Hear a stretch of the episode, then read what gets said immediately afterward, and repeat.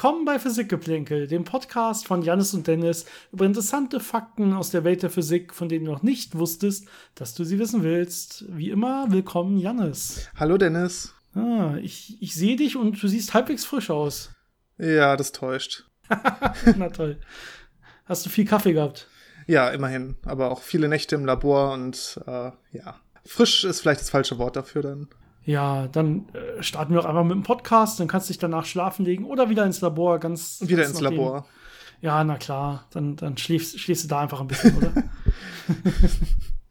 genau, weil es so gemütlich ist. Ich glaube, heute ist eine spannende Folge, eine tolle Folge. Ähm, wir hatten schon eine Folge über Emmy Nöldhammer aufgenommen und haben damals schon gesagt, wir werden wahrscheinlich weitere Folgen der Reihe bringen, wo wir über ja, äh, historische Frauen in der Physik reden und was sie so geleistet haben. Vor allen Dingen, weil wir damals schon festgestellt haben, dass das im Kontext der, der Physiker, also der männlichen Physiker, äh, historisch ein bisschen, dass die Frauen da ein bisschen untergehen, gerade weil zu der Zeit äh, sie ja größtenteils noch nicht mal äh, berechtigt waren zu studieren oder äh, dann Professor, Professorin zu werden und so weiter, dass das einfach dann auch nicht so übertragen wurde, was dann wirklich von den Frauen im Hintergrund dann äh, meistens dann auch geleistet wurde. Und deswegen ist diese Serie, glaube ich, extrem spannend. Und äh, wir machen heute mal weiter und äh, zwar mit äh, Lise Meitner. Und bevor wir dazu kommen, wie immer, ein paar Fragen von euch. Ja, ich glaube, es hält sich heute in Grenzen, aber ihr habt uns ein paar spannende Sachen geschickt. Ein paar haben wir auch nebenbei schon so beantwortet, quasi schriftlich. Aber ein paar, denke ich, äh, sind spannend genug, dass sie es hier auch verdient haben, im Podcast vorgelesen und dann von uns besprochen zu werden äh, oder nicht ganz vorgelesen, aber vielleicht von mir zusammengefasst. Äh, wenn ihr uns auch Fragen schicken wollt, wie immer, E-Mail-Adresse physikgeplänkel.gmail.com, Physikgeplänkel zusammengeschrieben, Geplänkel mit AE. Oder über unsere Social-Media-Kanäle bei Instagram und Facebook, Physikgeplänkel. Da solltet ihr uns finden. Und da könnt ihr Fragen schicken, Themenvorschläge äh, äh, uns schicken. Und ihr könnt auch gerne bei unserer Themenabstimmung mitmachen, die immer noch läuft. Das heißt, da könnt ihr, ja, da ist eine Liste von verschiedenen Themenvorschlägen, die wir so auf dem Schirm haben. Und da könnt ihr sagen, was ihr davon besonders gerne so als nächste, als kommende Folge hören würdet. Und dann können wir uns ein bisschen daran orientieren, was unsere Zuhörer denn so am liebsten hätten. Das hilft uns auf jeden Fall. Wir kommen mal zu der ersten Frage von Ulrich. Und der bezieht sich so ein bisschen auf eine Folge, die wir in, äh, vor, ich glaube, zwei, drei Folgen mal hatten, nämlich die über Zufall. Ich glaube, vor zwei Folgen hatten wir das, oder? Ich weiß nicht ganz genau.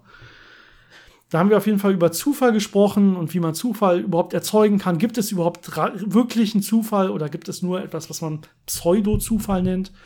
Ähm, und er sagt, ja, das hat ja auch irgendwie was mit Determinismus zu tun. Ja, wenn es reinen Zufall gibt, ist es dann überhaupt möglich, dass es so ganz klassischen Determinismus geben kann? Also dieses, äh, dieses Bild von Determinismus, dass wenn man ähm, ja den Zustand jedes Systems zu einem Zeitpunkt im Universum kennt, dass man dann quasi den Folgezustand zu jedem anderen Zeitpunkt berechnen kann. Also ich kenne ein Teilchen und ich kenne zum Beispiel seinen Ort und seinen Impuls und dann kann ich den Ort des Teilchens zu jedem anderen Zeitpunkt bestimmen. Und er sagt, er hat mal gehört, ähm, er hat sich, was war das, eine Sendung auf Arte, schreibt er, glaube ich, angesehen, wo gesagt wurde, dass es äh, aktuelle Forschermeinung sei, dass es äh, klassischen äh, oder dass es Determinismus gibt im Universum, dass der auf alle Systeme angewendet werden kann. Ähm, dass allerdings schwarze Löcher und das sogenannte Informationsparadoxon diesen klassischen Determinismus zugrunde machen, dass sie den zerstören.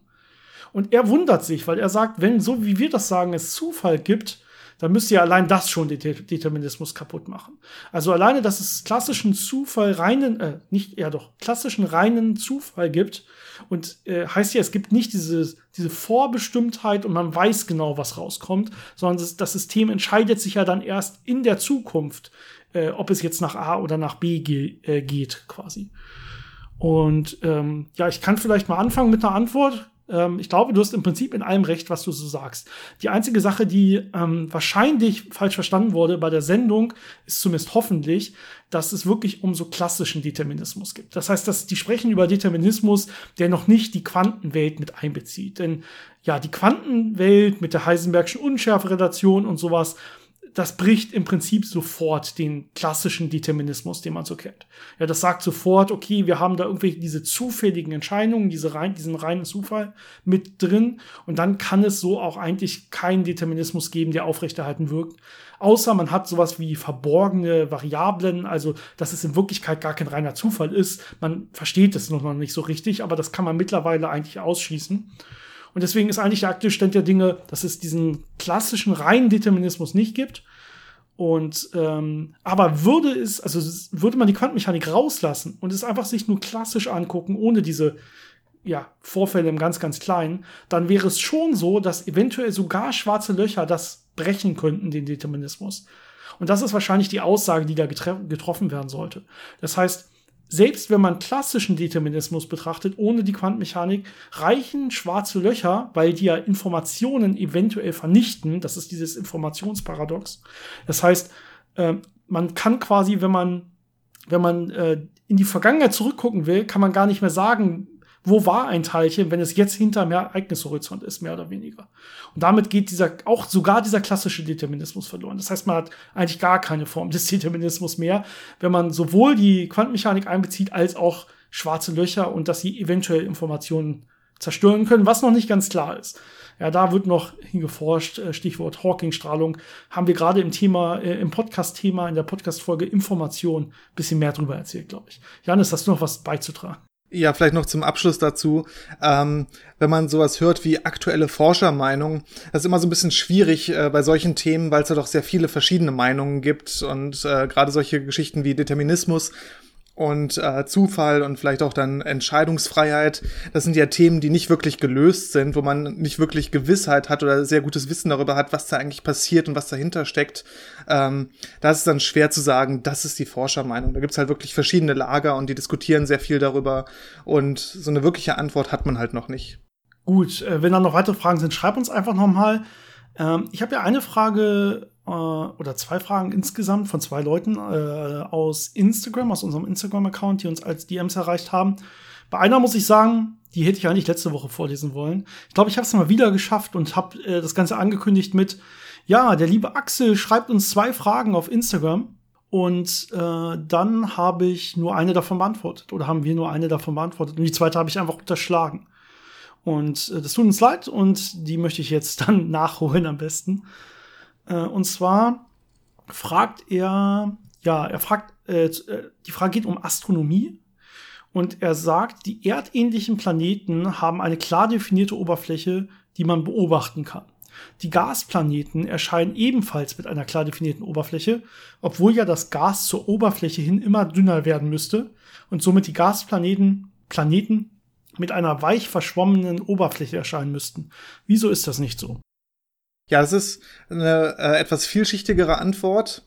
Ähm, Gasplaneten bestehen ja aus Gas, aber auch aus äh, ja, festen Partikeln, die da in diesem äh, Gemisch aus Gas und allem schweben. Und äh, das kann man ja dann als Wolken äh, sich zum Beispiel vorstellen. Und wenn ich mir so eine Wolke angucke, die hat ja auch keine große Dichte, ist ja kein festes Material und trotzdem hat die relativ scharfe Grenzen. Das heißt, wenn ich auf so einen Gasplaneten gucke, der mit Wolken bedeckt ist, werde ich schon eine relativ äh, scharfe Grenze sehen können. Ähm, selbst wenn das eigentlich ja ein, ein etwas fließenderer Übergang ist. Und ähm, der zweite Aspekt ist natürlich auch ähm, dieser Wechsel zwischen, es ist so dicht, dass es noch sichtbar ist und es ist so dünn, dass es nicht mehr wirklich äh, sichtbar ist. Ähm, diese Grenzschicht, wenn man das so bezeichnen möchte, wird nicht sehr dick sein im Vergleich zu diesem riesigen Planeten. Das heißt, wenn man nicht sehr genau hinguckt, wird man auch da äh, einfach das äh, nicht erkennen können, diesen Unterschied äh, zwischen, okay, hier wird's langsam dünner und äh, ich gucke mir aber diesen ganzen Planeten äh, an, dann fällt das einfach nicht auf. Ähm, das ist genauso wie wenn ich die Erde aus der Entfernung angucke, da sehe ich ja auch nur diese, diese Kugel und diese dünne Atmosphäre da drauf, wo es halt äh, langsam dünner wird, das fällt dann kaum noch auf. Also da muss man schon sehr genau hinschauen. Und wenn man bei den Gasriesen sehr genau hinschaut, dann kann man auch so ein bisschen äh, in die Tiefe sehen. Also man sieht dann wirklich äh, verschiedene, äh, verschieden tiefe Schichten mit verschiedenen äh, Stoffen, die da, äh, ja, in der Luft in der Luft hängen, ist ein bisschen einfach gesagt, aber ähm, die da als Wolken sich bewegen. Also man kann da schon ein bisschen reingucken. Und ich glaube, das Dritte, was noch ganz interessant ist, ist, ähm, selbst wenn ich etwas habe, was so teiltransparent ist, also wo ich in eine gewisse Tiefe reingucken kann, ähm, werde ich als Eindruck äh, in meinen Augen ein, eine bestimmte Tiefe sehen. Also ich werde nicht sehen, es wird äh, langsam tiefer, sondern ich sehe quasi ein, eine effektive Eindringtiefe, wenn man das so sagen möchte, ähm, in die ich schauen kann. Das äh, kann man sich zum Beispiel bewusst machen, wenn man die eigene Haut anschaut. Da denkt man ja auch, das ist eine Oberfläche, die ich da sehe. Aber ich kann ja auch so ein bisschen in die Haut reinschauen. Und ähm, das, ja, das, am Ende hat man trotzdem den Eindruck, dass man eine feste Oberfläche hat, weil das Auge und das Gehirn einem dann äh, das quasi aufintegriert, äh, diese ganzen äh, das ganze Licht, was aus verschiedenen Schichten kommt und dann einem so eine effektive Oberfläche vorgaukelt. Äh, und dann denkt man, okay, das ist jetzt genau die Oberfläche. Aber in Wirklichkeit hat man auch ein Stück weit reingeguckt und ein Stück tiefer reingeguckt und ein Stück weniger tief reingeguckt. Und das vermischt sich dann zu so einem Eindruck, dass es trotzdem relativ scharf begrenzt ist. Ja, ja, mein, mein Haupt, meine Hauptantwort wäre an der Stelle aber wirklich, dass im Prinzip diese Übergangsphase einfach so viel kleiner ist als der Radius des Planeten selber, sodass man das quasi nicht wahrnimmt. Also es wird einfach so, es geht so schnell von nicht mehr äh, von nicht durchdringbar bis zu, da bin ich quasi schon im freien All und da sehe ich keine Teilchen mehr oder keine Gasmoleküle oder so mehr, äh, dass man diese, diesen ganz kleinen, diese ganz kleine Phase dazwischen einfach nicht wahrnehmen kann. Dann hat uns noch eine Frage von Diana erreicht, auch per Instagram. Und ähm, ich fasse das mal zusammen. Sie hat zum Beispiel von Quasaren gehört, die extrem hell leuchten und extrem viel Energie aussenden. Und da waren dann so Angaben drin, wie zum Beispiel, dieser Quasar äh, strahlt 580 mal mehr Energie aus als unsere Galaxie.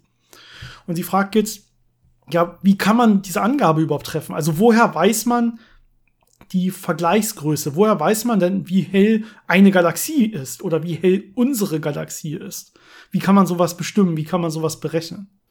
Ja, da geht man einfach äh, von Leuchtkraft aus, also wie viel ähm, Licht oder im allgemeineren Sinne Licht, also im sichtbaren Bereich, im UV-Bereich und alles zusammengenommen, äh, wird von so einer Galaxie ausgestrahlt und wie viel wird von so einem Quasar ausgestrahlt. Und äh, wenn man sich jetzt zum Beispiel eine weit entfernte Galaxie anguckt mit dem Teleskop, dann habe ich ja eine gewisse Leuchtstärke, die ich da sehe. Und das ist jetzt mein Gesamtenergie-Output in meine Richtung, der im optischen stattfindet. Und wenn ich einen Quasar sehe, kann ich das natürlich dann einfach vergleichen. Und ähm, ich weiß nicht, ob bei den Angaben typischerweise auch äh, alles andere, was man noch so äh, messen kann, im, wie gesagt, UV-Bereich, äh, Gammastrahlenbereich, Röntgenbereich mit dazugenommen wird und das dann alles aufaddiert wird. Ähm, ich würde vermuten, ja, weil Quasare ja in sehr vielen, also sehr, sehr hochenergetische Strahlung unter anderem aussenden. Und äh, dann kann man das halt, wie gesagt, vergleichen, einfach mit dem, was man beobachten kann. Und für unsere Galaxie ist es natürlich so, dass wir einen ganz guten Teil von der Galaxie direkt beobachten können und damit sagen können, wie viel Energie wird denn da abgestrahlt, wie hell leuchten die ganzen Sterne, die wir sehen. Und wir haben ja auch eine Idee, wie viele Sterne insgesamt in unserer Galaxie sind. Also kann man das so ein bisschen extrapolieren, wie viel Leuchtkraft äh, unsere Galaxie insgesamt hat, also wie viel äh, Licht oder wie viel elektromagnetische Strahlung sie abstrahlt. Und dann kann man das eben ins Verhältnis setzen zu dem, was man von so einem Quasar sieht. Gut, wenn dann noch weitere Fragen sind, schreibt uns gerne einfach nochmal oder wenn wir irgendwas vielleicht nicht vollständig verstanden haben oder so, kein Problem, lasst es uns wissen. Wir hoffen, das hat ein bisschen geholfen. Und ich würde sagen, Janis, wir gehen einfach schon direkt drüber, damit du wieder ins Labor kannst. Genau. Nein, wir haben natürlich hier erst die Ruhe weg, so ist es nicht. Ja, wir können uns auch gleich noch mal einen Kaffee holen zwischendurch. Äh, aber äh, heute geht es um Lise Meitner. Und das ist natürlich schon wichtig und ja, auch essentiell gewesen für unser Verständnis von Atomkern im Prinzip. Das ist das, was ihr Hauptfeld war. Sie war theoretische Physikerin und hat eigentlich so bei der grundlegenden Beschreibung von Atomkernen und dann auch bei der Atomspaltung mitgeholfen. Ja, und äh, Ganz klar war das natürlich nicht, dass sie da mal hinkommen würde, äh, denn sie hatte wie viele Frauen in der Zeit mit äh, sehr vielen Hindernissen zu kämpfen. Äh, sie wurde ja 1878 geboren in Wien und äh, ein Detail, was noch später wichtig wird, ist, äh, dass ihr Vater oder ihre Eltern jüdisch waren. Äh, das hat ihr dann noch einige Probleme eingebracht später. Ähm, ja, aber man kann sich denken, warum das wichtig wurde. Genau. Aber in, in der ersten Zeit in ihrem Leben war das Hauptproblem, dass sie eben eine Frau war und deswegen nicht aufs Gymnasium konnte damals, sondern nur auf einer Bürgerschule ihren Abschluss machen konnte. Und ähm, ja, da so in Richtung Französischlehrerin äh, gegangen ist und dann im Selbststudium sich das Abitur, das ja in Österreich Matura ist, äh, äh, ja, zugelegt hat. Also sehr viel Eigeninitiative gezeigt hat, um doch ihre Träume zu verfolgen, auch gegen diese Widerstände, die es damals noch gab. Und äh, ja, dann hat sie auch äh, anfangen können, an der Uni Wien zu studieren, bei Ludwig Boltzmann, der ja auch sehr bekannt ist, äh, sehr viele Beiträge in der Thermodynamik zum Beispiel äh, ähm, gebracht hat und hat dann da eben Physik, Mathematik und Philosophie studiert und ist dann da schon in die Richtung Radioaktivität, was ja ein heißes Thema zu der Zeit war, gegangen und hat dann auch äh, da äh, also wirklich studieren können und auch promovieren können. Sie war da die zweite Frau, die da in Physik äh, promoviert hat. Ähm, es ist schon eine sehr starke Leistung, eben gerade in dieser Zeit sich da so durchzusetzen. Und ähm, ja, das war so der Anfang ihrer Karriere, wo sie dann äh, trotz dieser Widerstände eine richtige Physikerin geworden ist, einen Doktortitel hatte und dann eben versucht hat, äh, ja, in die Welt der Forschung einzutauchen und da ihre Beiträge zu leisten. Ja, nach ihrer Promotion, äh, das war ja 1906, ist dann, ist sie, wollte sie dann 1907 äh, nach Berlin gehen, um vor allen Dingen vor, bei Vorlesungen von Max Planck zuhören zu können. Äh, das Problem war, dass man ja in Berlin zu der Zeit noch keine Frauen zugelassen hatte zum Studium. Das heißt, sie durfte allgemein eigentlich auch gar nicht dazuhören bei den, bei den Vorlesungen, musste sich immer durch den Hintereingang einschleichen, äh, reinschleichen und aufpassen, dass sie quasi nicht so wahrgenommen wird als Frau und so. Das ist extrem hart, muss extrem hart gewesen sein und man kann sich denken, dass dann nur die wenigsten Frauen überhaupt ja, sich das zumuten wollen und dann diese, diese wissenschaftliche Karriere quasi zu gehen. Ähm, sie hatte da ein bisschen Glück, dass sie da auch den äh, Chemiker Otto Hahn kennengelernt hat, mit dem sie dann später äh, eigentlich komplett die, die ganze Laufbahn zusammengearbeitet hat. Und die beiden haben dann nachher zusammen äh, auch mehr oder weniger diese ganzen ähm, Theorien über Atomkerne und dann auch Experimente über Atomkerne durchgeführt. Das heißt, das war ganz wichtig, dass sie den dann in Berlin kennengelernt hat. Ja, sie haben dann äh, in der Zeit den radioaktiven Rückstoß entdeckt und mit der sogenannten Rückstoßmethode haben sie dann angefangen, äh, radioaktive Nuklide zu entdecken ähm, und waren damit sehr erfolgreich. Ähm, ja, ab 1909 wurde die Situation auch so ein bisschen besser. Da durften auch Frauen in äh, Preußen dann studieren, also in Berlin. Und dann hatte sie so ein bisschen eine offiziellere Stelle an der äh, an dem Institut, also konnte da auch äh, wirklich offener forschen und hat dann eben sehr viele interessante Leute kennengelernt, Marie Curie und Albert Einstein zum Beispiel. Sie wollte ursprünglich auch bei Marie Curie in Paris äh, arbeiten, aber hat da keine Stelle bekommen. Deswegen ist sie ja nach Berlin gegangen und im Nachhinein war das schon großer Glücksfall, weil eben Otto Hahn ein sehr fähiger Chemiker war und die haben sich halt sehr gut ergänzt. Das heißt, sie hat sehr viel Ideen gehabt, was man machen könnte und hat es dann auch theoretisch beschreiben können. Und er war halt der, der die Sachen äh, sehr gut umsetzen konnte, sehr äh, interessante chemische Methoden drauf hatte, mit denen man dann eben diese Sachen herausfinden konnte, was in der Zeit wohl wenig andere Leute äh, schaffen konnten. Und ja, so ging das dann über die nächsten Jahre äh, weiter, dass sie da zusammengearbeitet haben. Dann am Kaiser Wilhelm Institut für Chemie, was dann gegründet wurde. Ähm, und da haben sie dann wirklich schon äh, sehr gut forschen können und äh, ja ihre ersten Entdeckungen gemacht. Dann kam natürlich erstmal der Erste Weltkrieg äh, dazwischen, wo sie auch äh, ja, sehr aktiv dabei waren das auch noch unterstützt haben. Also da war noch äh, so eine so eine gewisse Tendenz äh, zu pro Krieg, also äh, zum Einsatz zum Beispiel von Giftgas. Und äh, die waren dann auch da an verschiedenen Stellen an der Front. Sie war zum Beispiel dann als Röntgenschwester tätig, also hat ihr Wissen da eingesetzt, um dann Leuten im Lazarett zu helfen. Und äh, als es dann vorbei war, sind sie wieder nach Berlin zurückgekehrt und haben dann weiter geforscht. Und interessanterweise hat sich das dann später umgekehrt. Also da waren sie noch sehr äh, für den Krieg und haben das unterstützt und später wurde sie dann zur vollen Pazifistin und auch Otto Hahn hat immer abgelehnt, äh, die Entdeckungen für äh, militärische Zwecke zu nutzen und sie hat sich bis zum Tod dafür eingesetzt, eben äh, zum, für ein friedliches Zusammenleben und auch für friedliche Nutzung von allen ihren Entdeckungen. Es geht dann 1922 weiter, wo sie dann wirklich auch habilitieren konnte äh, und dann auch äh, 1926 wirklich als äh, außerordentliche Professorin wirklich das erste Mal arbeitet. Und man kann sich denken, dann die nächste schwierige Phase kommt dann während der Zeit, als die Nationalsozialisten dann in Deutschland die Macht übernommen haben. Und äh, am Anfang dachte sie noch, das betrifft sie im Prinzip nicht und das ist auch relativ weit weg. Problem wurde es dann, äh, als Deutschland Österreich vor allen Dingen annektiert hat, äh, 1938, und sie dann auch als ja, gebürtige Jüdin extrem natürlich auf einmal schlagartig gefährdet wurde. Ja, als Ausländerin sozusagen, also als Österreicherin in Deutschland, hätte sie natürlich immer nach Österreich äh, weggehen können, ohne dann äh, von der Verfolgung in Deutschland betroffen zu sein. Aber wenn man dann plötzlich unfreiwillig eingebürgert wird durch diese Annexion, äh, ist das natürlich eine ganz andere Situation und deswegen wurde es dann schon sehr gefährlich für sie.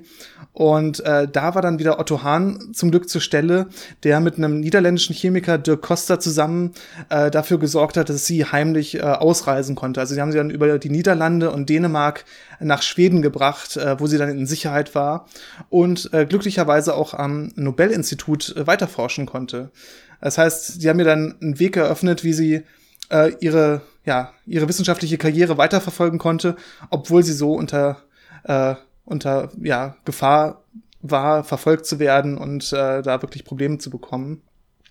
Und glücklicherweise hat auch diese Distanz, äh, die jetzt bestand zwischen Otto Hahn, der in Berlin geblieben ist, und ihr, die in äh, Stockholm war, äh, das hat nichts äh, nichts davon verhindert, äh, dass sie trotzdem zusammenarbeiten konnten und eben weiter Entdeckungen machen konnten.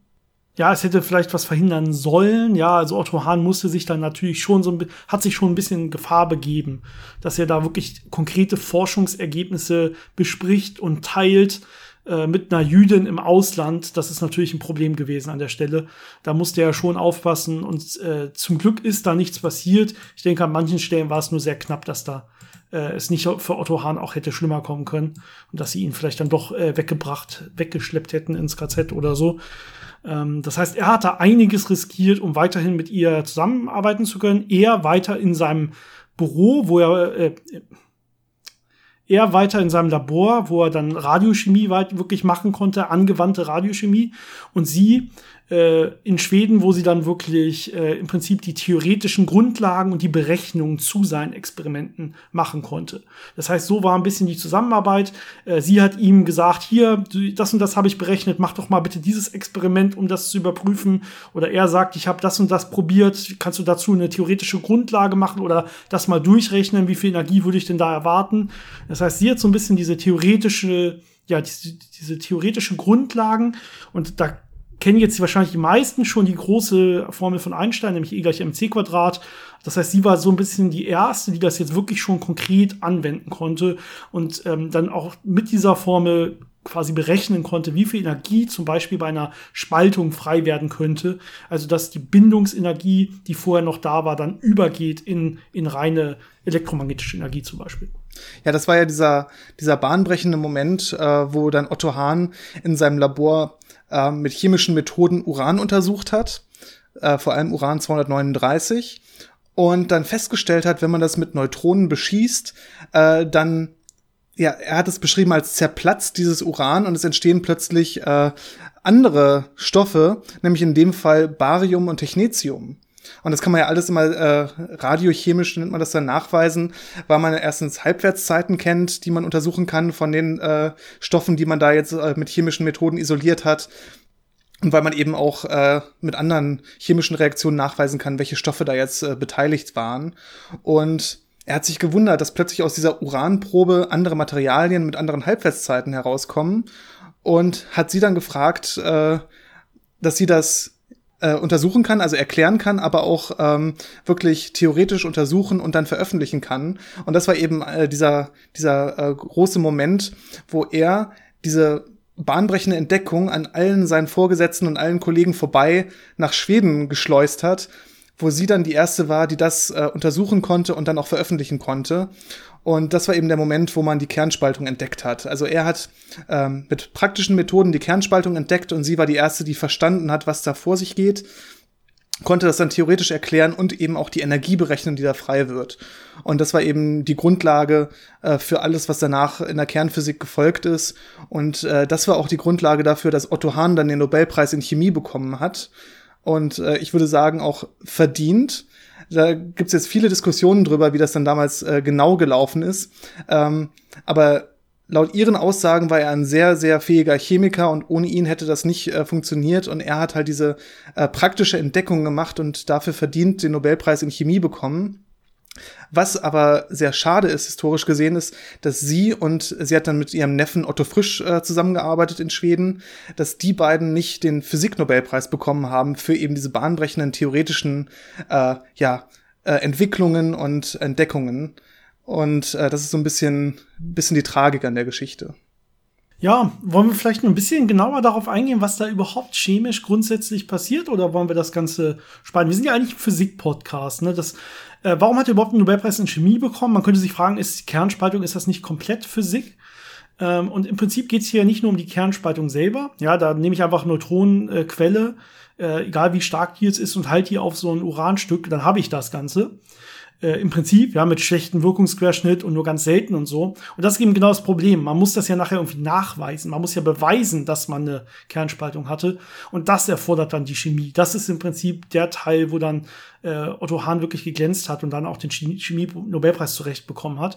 Und äh, was da genau passiert und äh, mit welchen Energien das zu erwarten ist und was dann, woraus die Kerne letztendlich wirklich bestehen und wie zusammenhalten und diese ganze Beschreibung, diese theoretische Beschreibung, das ist dann die theoretische Physikseite dahinter, die im Prinzip dann äh, diese Meitner äh, zugeordnet sein, äh, werden können.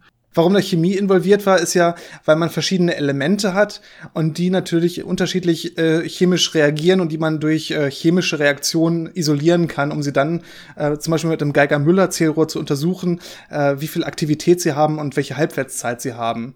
Also äh, diese Chemie kommt eben da rein, weil man Elemente unterscheiden möchte. Genau. Also man braucht natürlich erstmal vor allen Dingen irgendwie, wenn man Uran zum Beispiel untersuchen will, ja, gibt normalerweise äh, drei natürliche Uranisotope, wenn ich jetzt Uran habe. Uran 238, 235 und 234. Das meiste ist 238er Uran. Und wenn ich jetzt sage, ich will, einen, ich will reines Uran haben, dann muss ich erstmal alle Zerfallsprodukte vom Uran irgendwie aus der Probe rauskriegen. Das, äh, kriegen, ja. Uran zerfällt ja natürlicherweise einfach äh, radioaktiv. Das heißt, es bildet bilden sich dann die ganzen, diese ganze Kette von Tochteratomen. Äh, und äh, man will jetzt irgendwie erstmal zum Anfang nur reines Uran haben. Das heißt, diese rein Uran-Isotope. Und ähm, dann weiß man, okay, wenn ich jetzt diese, so, ein, so einen Klotz habe oder ein, ein leichtes Gemisch von diesen Uran-Isotopen äh, oder ein Oxid davon zum Beispiel, äh, wo noch nicht diese ganzen Tochter- oder Folgeprodukte drin sind, dann wird das jetzt erst dann zu dem Zeitpunkt, wo ich dann fertig bin mit dieser Isolation, wird es anfangen zu zerfallen, standardmäßig. Das heißt, wenn ich es jetzt richtig mache und es dann zu diesem Zeitpunkt mit Neutronen beschieße, mit einer Neutronenquelle, und die waren damals noch viel schwächer als heute, das heißt, man konnte gar nicht so viel Kernspaltung erzeugen, sondern wirklich nur relativ wenig, so dass es schwer nachweisbar war, dann konnte man jetzt quasi nach die, direkt nachdem man es mit Neutronen besch äh, beschossen hat, konnte man gucken, ähm, dass man jetzt die Halbwertszeiten der anwesenden Produkte bestimmt. Ja, wenn, wenn, ich eine, wenn ich eine Mischung habe von verschiedenen Isotopen mit verschiedenen Halbwertszeiten, dann kriege ich eigentlich, wenn ich mir das Ganze zum Beispiel unter Geiger-Müller-Zero angucke, schön raus, äh, wie viele habe ich da drin und was haben die alle für Halbwertszeiten. Und dann kann ich schön äh, nachher dann auch noch bestimmen, was waren das genau, vor allem mit chemisch, chemischen Methoden, was waren das genau für äh, Isotope, die ich da drin hatte. Das klappt ganz gut, auch ohne einen Massenspektrometer, den es äh, zu der Zeit noch nicht gab. Das heißt, ähm, wichtig war, dass man nicht zu lange gewartet hat zum Beispiel, weil wenn da jetzt ein Haufen von diesen Tochterprodukten äh, automatisch sich bildet, weil ich zu lange warte, nachdem ich reines Uran habe, dann ist die Aktivität dieser Tochterprodukte einfach so stark, dass man aus dieser gemessenen Geiger-Müller-Zero-Kurve gar nicht mehr rausbekommt, was ist denn jetzt der kleine Anteil, den ich aktiviert, den ich gespalten habe mit meinen äh, Neutronenbeschüssen. Ja, das heißt, ich musste im Prinzip das Ganze isolieren, dass ich reines Uran habe, alle Töchter weg dann das Ganze mit Neutronen beschießen und sofort messen, bevor die Töchter wieder so viel wurden, dass es alles andere überstrahlt, weil ich eben ja so eine schwache Neutronenquelle nur hatte. Und da sieht man schon, das ist diese ganze Radiochemie, die steckt da mit drin, äh, diese diese diese Trennung, diese Trennverfahren und danach auch diese genauen Nachweisverfahren. Natürlich vergleicht man auch hinterher das, was man mit einer Neutronenquelle herausbekommen hat, mit einer Probe, die jetzt keine Neutronenquelle hatte. Also einfach das reine äh, Uran und seine Zerfallsprodukte. Und dann kann man auch sehr gut vergleichen, wie unterschiedlich ist das. Und dann sieht man eben genau den Effekt, den die Neutronenquelle jetzt auf diese Probe hatte. In den Jahren nach dem Nobelpreis äh, hat Lise Meitner weiter in äh, Schweden geforscht, äh, war da an der Königlich Technischen Hochschule äh, Leiterin eines äh, kernphysikalischen, äh, einer kernphysikalischen Abteilung und hat auch oft in den USA Gastprofessuren inne gehabt und hat sich in der Zeit auch sehr, sehr viel, wie schon vorher erwähnte, äh, für die friedliche Nutzung eben der Kernenergie, äh, die sie ja äh, entdeckt hat, äh, eingesetzt und eben auch äh, für ein friedliches Zusammenleben sehr stark eingesetzt. Und ähm, ja, hat relativ lange gelebt, ist dann am Ende äh, nach Cambridge gegangen, wo ihr Neffe dann war, äh, Otto Frisch. Und kurz nachdem Otto Hahn dann gestorben ist, ist sie dann im Alter von 89 Jahren auch gestorben. Hat dann doch noch zum langen Leben ge ge gereicht, Gott sei Dank. Und man muss sagen, ähm, ja, dass sie und Otto Hahn eigentlich, also sie war immer begeistert, das hast du ja auch erwähnt gehabt, von dem Nobelpreis für Otto Hahn. Das war nicht so, dass die beiden da irgendwie im Streit waren, weil er den dann bekommen hat und sie nicht. Sondern äh, im Prinzip haben alle gesagt, es ist ja unverständlich, dass sie ihn nicht bekommen hat, vor allem den in Physik. Und nach der heutigen Zeit wäre es auch, äh, in der heutigen Zeit wäre es auf jeden Fall anders, dass sie ihn auch bekommen hätte. Es ist nicht ganz klar, warum sie ihn nicht bekommen hat, letztendlich, ob es da äh, direkt in Stockholm quasi, ähm, ja, äh, irgendwelche Probleme gab mit äh, zwischen ihr und den, den anwesenden Jurymitgliedern an der Stelle oder ob es doch damit zu tun hat, äh, dass sie eine Frau war zu der Zeit äh, für den Nobelpreis in Physik, was sehr, sehr, ja, das Ganze sehr, sehr unwahrscheinlich gemacht hat. Ähm, es gab danach, das hast du vorhin angedeutet, äh, gerade jetzt in der Neuzeit gibt es äh, diverse Feministinnenbewegungen quasi, die sagen, dass Otto Hahn im Prinzip ihr den Nobelpreis geklaut hat, dass er sie bewusst ausgebotet haben soll. Äh, aber ja, also alle historischen Dokumente, die man so hat, sagen, äh, sprechen eigentlich eine andere Sprache. Sie hat immer nur äh, von äh, positiv über ihn geredet, gesagt, dass er ihn verdient hat, dass das alles so richtig ist. Äh, auch die von ähm, ähm, ihrem Neffen Frisch äh, und so weiter, alle Botschaften sagen immer, ja, Hahn hat das Ganze verdient, alles super. Wir verstehen alle nicht, warum wir beide ihn nicht bekommen haben, mehr oder weniger.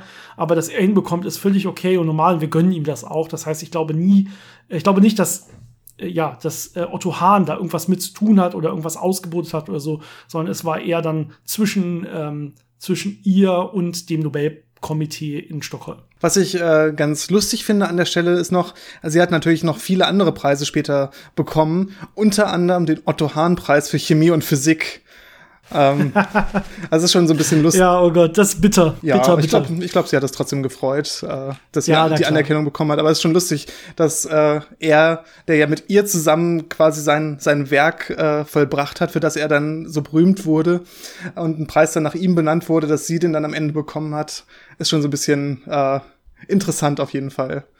Aber ja, die waren auf jeden Fall sehr gut befreundet, haben über 30 Jahre äh, gut zusammengearbeitet und äh, wie gesagt, er hat ja wirklich für sie auch sein Leben riskiert und äh, immer dafür gesorgt, dass sie arbeiten konnte und äh, dass sie auch in Sicherheit war. Also ich glaube, ihm dazu unterstellen, dass er sie da ausgebotet hätte, ist schon ein bisschen, ja, nicht so ganz korrekt.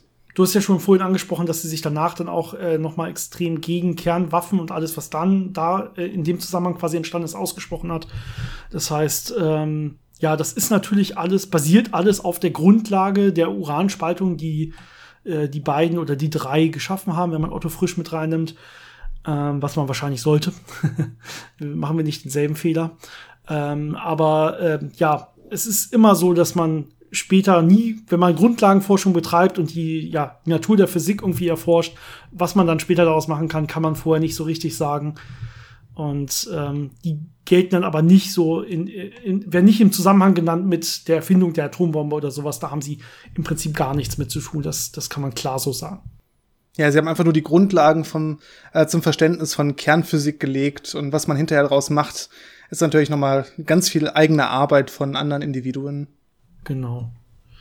Ja, ich glaube, es war eine schöne Zusammenfassung über ihr Leben und so ein bisschen über die physikalischen Inhalte auch wenn das jetzt nicht, ja, nicht zu sehr ins Detail ging. Wir können vielleicht noch mal in einer gesonderten Folge ein bisschen mehr über Atomkerne reden. Ich glaube, wir haben schon mal ein, zwei Folgen darüber, über den Aufbau von Atomkernen.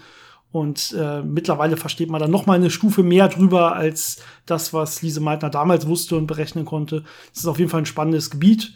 Das äh, setzen wir mit auf unsere Liste. Und ja, zur Not freuen wir uns noch über einen Haufen von euren Fragen. Und äh, wir planen auch schon bestimmt in nächster Zeit dann mal die nächste Folge über eine andere große Frau in der Physik. Da sind wir dann gespannt, was dann rankommt, äh, weil, vor allem, weil wir es selber noch nicht genau wissen. Man hat natürlich eine kleine Liste im Kopf von, von berühmten oder äh, von Frauen, die eigentlich berühmter sein müssten, als sie es wirklich sind. Das ist ja das große Problem von historischen Physikerinnen. Gut, ich glaube, das war's von uns, Janis. Was sagst du? Ja, ich glaube, wir haben alles Wichtige gesagt und äh, hoffen, dass ihr da einen guten Einblick bekommen habt, was sie alles geleistet hat und wie viel Widerstände sie auch überwunden hat. Gut, dann bis zum nächsten Mal. Ciao. Bis zum nächsten Mal.